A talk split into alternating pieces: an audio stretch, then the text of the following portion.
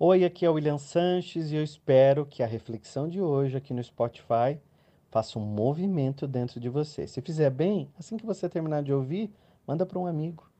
É interessante como a palavra culpa está sempre ligada, interligada com o verbo dever. Eu deveria ter feito algo. Lembre-se que se você cometeu alguma coisa no passado, é a cabeça que você tinha na época. Pense assim, era a cabeça que eu tinha na época. Eu pensava daquele jeito, era a minha única saída, era o que eu tinha que fazer.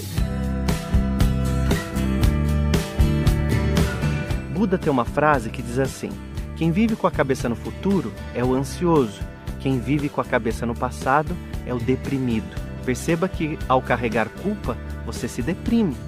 Olhe para frente, veja quem você quer ser daqui para frente.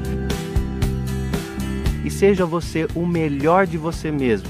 Nós devemos ser edições novas de nós mesmos, reeditadas, reescritas e edições ampliadas, ou seja, Busque novos conhecimentos, busque novas informações e busque o melhor de você. É isso que o universo está esperando. Culpa está lá para trás.